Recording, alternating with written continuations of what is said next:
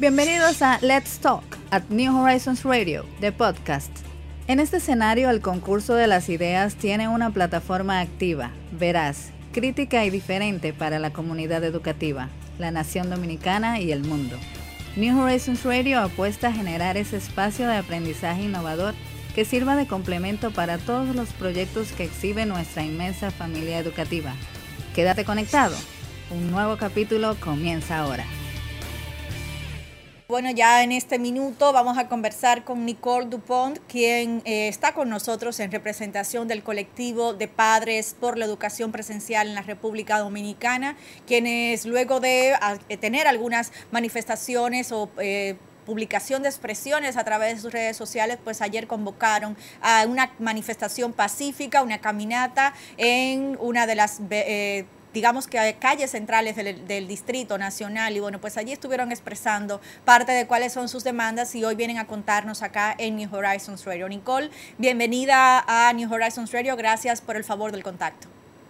Hola, eh, muchas gracias a ustedes por brindarnos un espacio. Eh, la verdad que es muy importante en este momento que sentir el apoyo de algunos medios, eh, de todos en realidad fuera bueno, pero bueno, Em, para expresar eh, nuestro sentir como padres, eh, qué es lo que estamos demandando.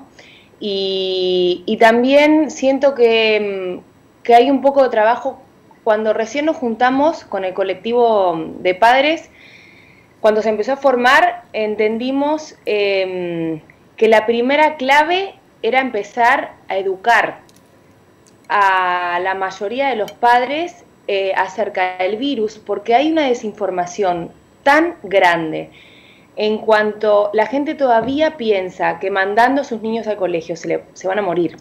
Por eso no paramos de escuchar este tipo de comentarios en las redes sociales como prefiero que mi hijo pierda un año de vida, eh, pierda un año de colegio, perdón, a que pierda un año de vida.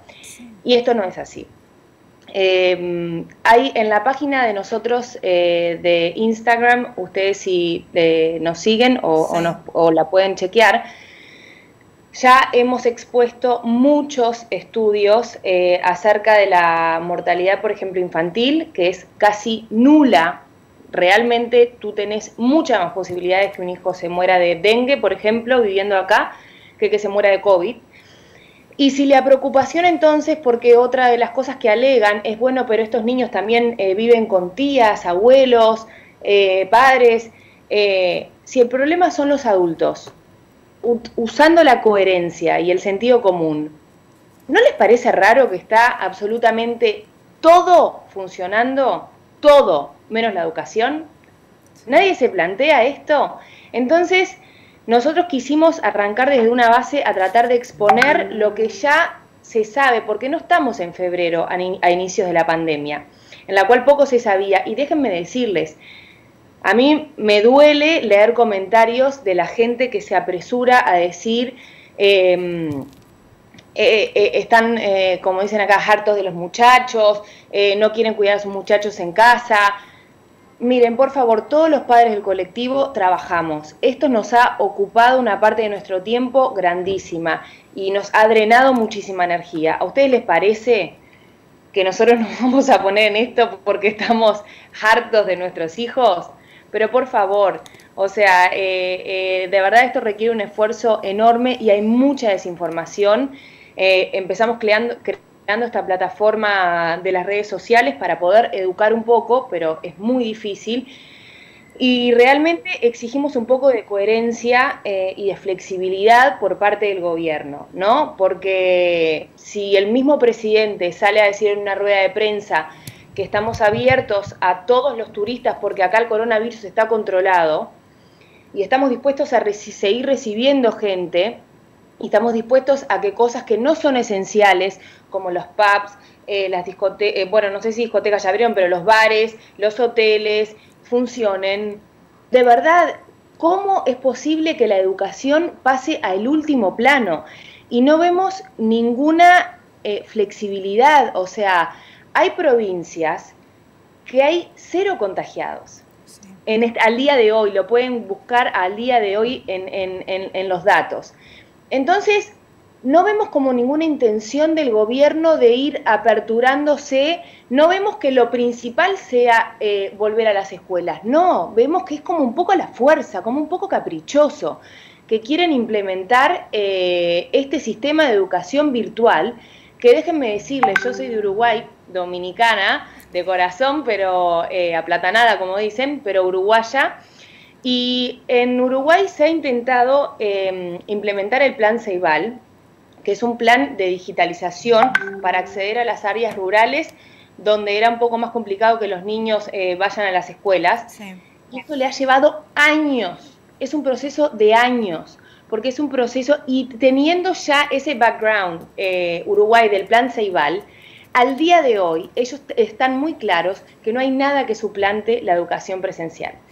Entonces, de verdad, esto es como a la mala que sentimos, que no nos dan opción y que es o digital todos o nada. Entonces eh, nos sentimos también violentados como padres, que no estamos pudiendo ni siquiera decidir e incidir en la educación de nuestros hijos. Eso es lo que nuestro sentir. Sí. El señor Garrido está con nosotros también, Nicole.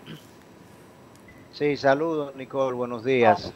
Eh, nosotros acá en el programa ciertamente hemos tratado el plan Ceibal de Uruguay y hemos descrito precisamente cómo le ha tomado más de ocho años de planificación y de trabajo y que bueno, eh, lo hicieron con una visión, obviamente no pensando en, la, en una epidemia, un, un proceso de contagio por contagio, pero que al final, aún allá, ellos están muy claros en que no, no, es, no es proactivo si se puede hacer de manera presencial.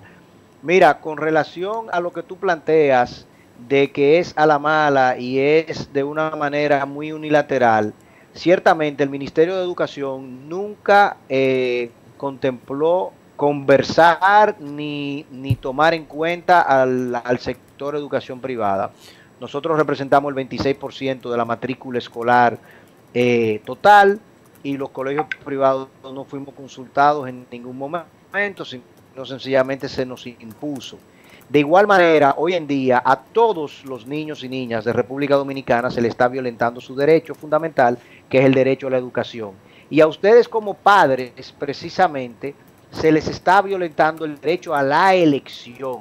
Porque si tú sientes, si tú tienes la convicción, como la tenemos prácticamente la mayoría, de que no hay ningún riesgo en que tus hijos o tus hijas vayan a la escuela, ¿por qué no te lo permiten hacer? Porque si te permiten ir al restaurante, si te permiten ir a la plaza, si te permiten ir a la playa, si te permiten ir al gimnasio, o sea, tú puedes elegir eso. Tú tienes libre albedrío para eso. Te declaran un estado de emergencia que también es eh, absurdo, arbitrario, pero que tiene una vocación muy particular, que es la que ellos persiguen, no le gustaba antes, cuando estaba en el gobierno sí le parece muy... Cuando teníamos 40 mil infectados activos, no les gustaba, ahora que tenemos 23, sí, 21 realmente, o menos de 21 al día de hoy, según las cifras de Ana. Entonces, en definitiva, les están quitando todos ustedes, y yo creo que esa es la línea de argumento que ustedes más tienen que utilizar, es el hecho de que a ti te están privando de tu libertad, te están quitando el poder tú, o sea, y te están privando dos veces, como digo yo, en el caso de los niños que están en colegio privado, se lo están privando dos veces, porque tú como madre tienes a tu hijo en un colegio privado, porque el Estado no te brinda una opción de calidad y una opción que te garantice a ti la seguridad y lo que tú quieres en términos de la calidad educativa que tú quieres. Pero ahora no solamente te, te priva de eso, y, te, y te dice, bueno, elige uno privado. No, no, es que yo elegí uno privado y tú tampoco me dejas ir al privado. Eh, Entonces, ¿qué se supone que yo haga con mis hijos? ¿Cómo yo le garantizo el futuro? En cuanto a esto también eh, quiero hacer una breve acotación. Em, por ejemplo, eh, que es también el sentir como colectivo en general. No es solamente porque quiero que la gente sepa algo los niños de clase media o media alta más, más acomodada, aunque sufren todas las mismas consecuencias eh, emocionales eh, y, físicas catastróficas que esto conlleva, tienen otras facilidades, ¿verdad? Que implica obviamente un esfuerzo extra de los padres, ¿verdad? o contratar una, una, tutora, o bueno, la mamá estar ahí todo el tiempo, porque por favor, no es viable que un niño se eduque solo virtual y vos, como lo mandás a la escuela y le decís, te dejo porque estoy tranquila de que tú estás en, un entorno que es el apropiado para aprender, que los niños en la casa, porque a veces hasta incluso a los adultos nos cuesta concentrarnos, vamos, que a los niños va a ser mucho más. Eh, estamos abogando también qué pasa con todos esos niños. Por ejemplo, la, la realidad de los niños dominicanos es que muchos ni agua ni luz tienen en sus casas. Entonces, ¿cómo es posible que el Estado esté pensando en irse en una opción solamente, cuando hay niños que comparten, yo he ido a viviendas que, se me han caído las lágrimas, que hay un colchón de una, una plaza y media durmiendo hasta cuatro y cinco hermanos. Entonces, díganme cómo es posible que a esos niños se les garantice un espacio óptimo de estudio. A esos niños van a tener un escritorio y la mamá va a decir, silencio, que es hora de que fulanito esté en clase. Por favor, es que es absurdo, es ridículo. Entonces esto levanta un poco de indignación porque me pone a pensar, es que no, es que no conocen el país, es que no se dan cuenta de la realidad de, porque me incluyo de, nuestro país. No, por favor, es algo que, que entonces uno dice, y la cantidad de dinero que están invirtiendo, esa cantidad de dinero, no podía ir destinada a mejorar escuelas, no podía ir destinada a otro tipo de capacitación para los maestros con tantas necesidades que hay en este país y que déjenme decirles, en las pruebas PISA, ustedes lo deben de saber muy bien, somos de los peores del mundo.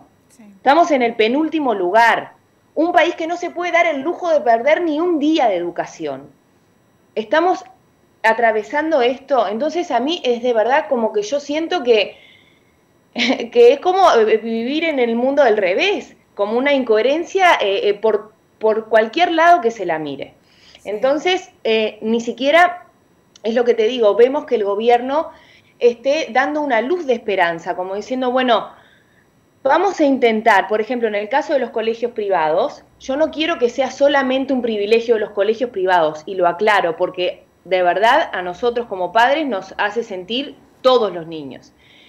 Eh, pero, por ejemplo, los colegios privados cuentan con más espacio físico, ¿verdad? Que es más fácil que, los puedan agrupar y que tengan un protocolo de, seguridad eh, sanitaria ¿no? Eh, eficiente. ¿No pudieran probar, por ejemplo?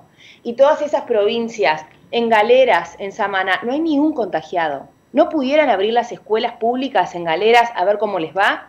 No, miren, la abrimos, nos retractamos, porque no, no hay como no hay intención de querer hacerlo. Entonces esto nos preocupa, porque vemos que es como, como decíamos ahora, a, la mala. Entonces, ¿por qué? Nicole, ¿qué tú entiendes o qué entienden ustedes como colectivo que hay detrás de esta exclusividad en la educación virtual y de quién ustedes han asesorado? ¿Quiénes forman parte del colectivo para fijar los planteamientos y las posturas que ustedes han estado manifestando? Bien. Eh, yo no quiero entrar en una zona eh, político-partidaria ni, ser crítica eh, del gobierno, pero sí no estamos de acuerdo cómo se están haciendo las cosas. No sé qué fin hay detrás de todo esto, nosotros no le vemos el sentido. Yo quiero pensar de que no hay un fin, me gustaría pensar que no hay un fin económico pero nos gustaría también que se abran al diálogo y que nos digan cuál es el fin, porque eso también nos pasa. Estamos siendo ignorados. Todos, todos. Los tantos, eh, los dirigentes de los colegios privados, que yo sé que se han manifestado, como nosotros como padres. Entonces, cuando hay tanto así oídos sordos, nos preguntamos por qué. ¿Por qué no están abiertos al diálogo? También nosotros queremos saber de quiénes ellos están asesorando porque cualquier psicóloga infantil, cualquier docente con el alma de docente bien puesta, sabe que esto es una locura. Entonces, y, y ni que hablar de lo que es la primera infancia. Entonces, ¿de quién también se está asesorando el gobierno? Nosotros por nuestra parte somos padres que nos hemos reunido. Eh, en el grupo da la casualidad que hay abogados, hay docentes, eh, pero todos los, em, los estudios que nosotros presentamos en nuestras redes sociales ya tienen, eh, ya han pasado por una depuración global, ¿no? Son, son estudios que son presentados en, revistas médicas, en, fuentes, que ponemos las fuentes, fuentes confiables. Incluso, por ejemplo, una cosa que también no nos hace mucho sentido, UNICEF. En su página principal de UNICEF, dice que es una locura que las, que las escuelas estén cerradas y que las escuelas deberían eh, de estar todas abiertas, que esto es una prioridad estatal pero UNICEF acá está apoyando de alguna manera lo que hace el Estado. Siguen las contradicciones. ¿Perdón? Siguen las contradicciones. Siguen las contradicciones. Entonces, UNICEF, vos en tu página principal estás diciendo que, tiene, que es una prioridad y un desglose de todas las consecuencias que esto trae de que las, las escuelas estén cerradas. Desde, porque otro tema para tocar también es que para todos los niños el hogar no es un lugar seguro. Hay muchos niños que sufren abuso, abuso sexual, abuso emocional, abuso físico. Entonces la escuela es un medio para ellos de escapar a todo esto y de sentirse un poco contenidos y un poco en contacto también con otra realidad. ¿Quién está pensando en esos niños también? ¿Quién está pensando en los niños con capacidades eh, eh, especiales y diferentes? Mi hija ahora, de 8 años, va la tercera vez que voy a tener que ir al oftalmólogo, porque desde que empezó todo esto, yo trato de no exponerla mucho a pantallas, desde que empezó, porque ese es otro tema, estamos cansados de leer informes de lo contraproducente que es exponer a los niños más de una hora a la pantalla por día. Sí. Entonces, mi hija ahora está con un problema que tiene el ojo que le llora continuamente. Entonces, por el lado que lo mires, no tienes ni pies ni cabeza. Eh, eh, Nicole, mira, Ana, yo creo que a Nicole tenemos que invitarla a que se haga, eh, no, se, se haga asidua seguidora de New Horizons Radio para que ella pueda ver todos los capítulos que nosotros le hemos dedicado precisamente a cada una de las cosas que tú estás señalando desde los problemas de la vista, el problema de los psicólogos, de los profesores. Y, solamente tengo para terminar, Nico, eh, no puedo estar más de acuerdo contigo porque en definitiva todos estamos de acuerdo en esto. Pero cuando tú dices, yo quisiera pensar que no hay un fin económico de gas y que hay toda otra, otra eh, preocupación, los norteamericanos nos dicen que si nada como un pato, vuela como un pato y camina como un pato, yo no te tengo que decir lo que es, ¿verdad? Se cae de la mata que es un pato. Entonces, eh, lo que está a la vista no necesita anteojos, aunque haya pasado una hora delante de una pantalla. Eh, eh, Nicole, ojalá nosotros podamos continuar empujando y el colectivo que sienta que New Horizons Radio y obviamente la comunidad de New Horizons está toda abocada a esta situación y el sector privado en su conjunto estamos todos tratando porque el sector educación pública también se defienda y pueda eh, quitarle esta, esta, esta enajenación a la cual nos quieren obligar que no, no va a conllevar a nada positivo. Tal y como tú señalas, la República Dominicana no se puede dar el lujo de una hora sin educación, mucho menos desde el mes de marzo, como estamos actualmente. Y eso no es lo que hemos pedido. Entonces, si tú me permites a mí elegir otras cosas, ¿por qué no me permites elegir dónde llevar a mis hijos? vamos probando, por lo menos, es lo que te digo. Intentar en algunas provincias donde hay muchos infectados, intentar con algunos colegios, vamos a hacerlo escalonado, vamos a hacer parcial. no, nada. Yo estoy aquí en, Sabana de la Mar, este municipio ha tenido cuatro casos activos a lo largo de los nueve meses de encierro que llevamos. Tener las cerradas. pero tenemos, pero tenemos alrededor de 1.200 niños fuera de las aulas actualmente desde el mes de marzo. Antes, de, antes de despedirte, Nicole, quisiéramos una última pregunta. ¿Qué ha contemplado el colectivo de no cambiar la posición del gobierno? O sea, del Ministerio de Educación sostener de manera eh, prolongada ¿no? la actual situación o lo, planteado. ¿Qué, ¿Qué, se ha planteado el colectivo? Miren, eh yo creo que la unión hace la fuerza. Eh, donde el pueblo empiece a presionar y los papás se, empiecen a dar cuenta de que esto es sumamente perjudicial para sus hijos y para todos los niños y jóvenes de la República Dominicana, yo creo que no les va a quedar otra que empezar a escucharnos. Lo que pasa que mientras, por eso yo hablé desde un principio que nosotros como colectivo al eh, identificamos enseguida que teníamos que educar, porque también, em, como les decía, hay mucha desinformación. Eh, y todavía hay mucha gente, mucha gente que tiene esa postura de que prefiero que pierdan un año de escuela a que pierdan la vida. Entonces, nuestra misión es informar, que entiendan que están seguros. los niños no van a exponerse más de lo que ya están porque ya está todo el país funcionando. Si fuese al principio de la pandemia, que estábamos todos trancados, ok, pero ya realmente no tiene sentido.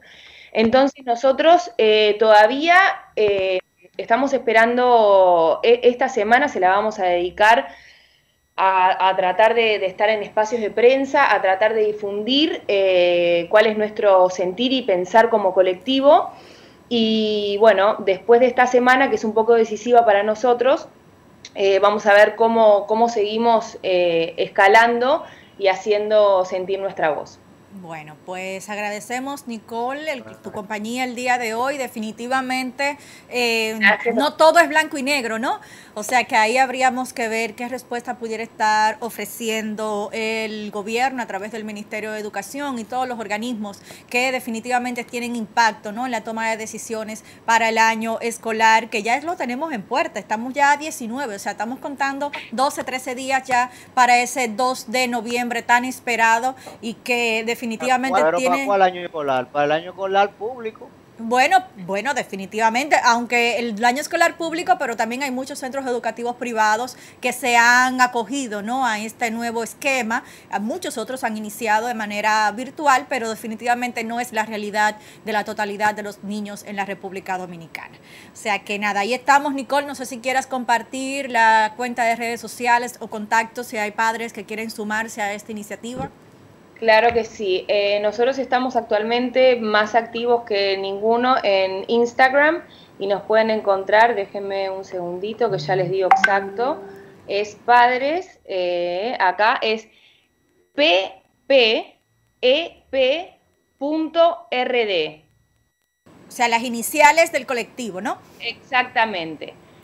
Y queremos eh, también, no sé si lo dije, queremos que sea flexible. Con esto también queremos que nos den la opción, los papás que no quieran mandar a sus hijos al colegio, bueno, que no los manden.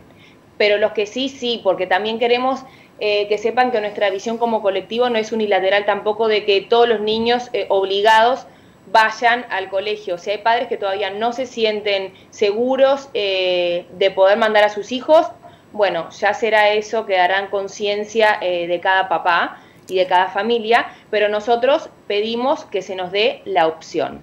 Entonces, repito una vez más, es de, letras p, p, e, p.rd en Instagram para que nos sigan y ahí se puedan seguir informando. Bien, bueno, pues muchísimas gracias Nicole. Les pedimos en este bloque también al señor Garrido y vamos a hacer una pausa y regresamos.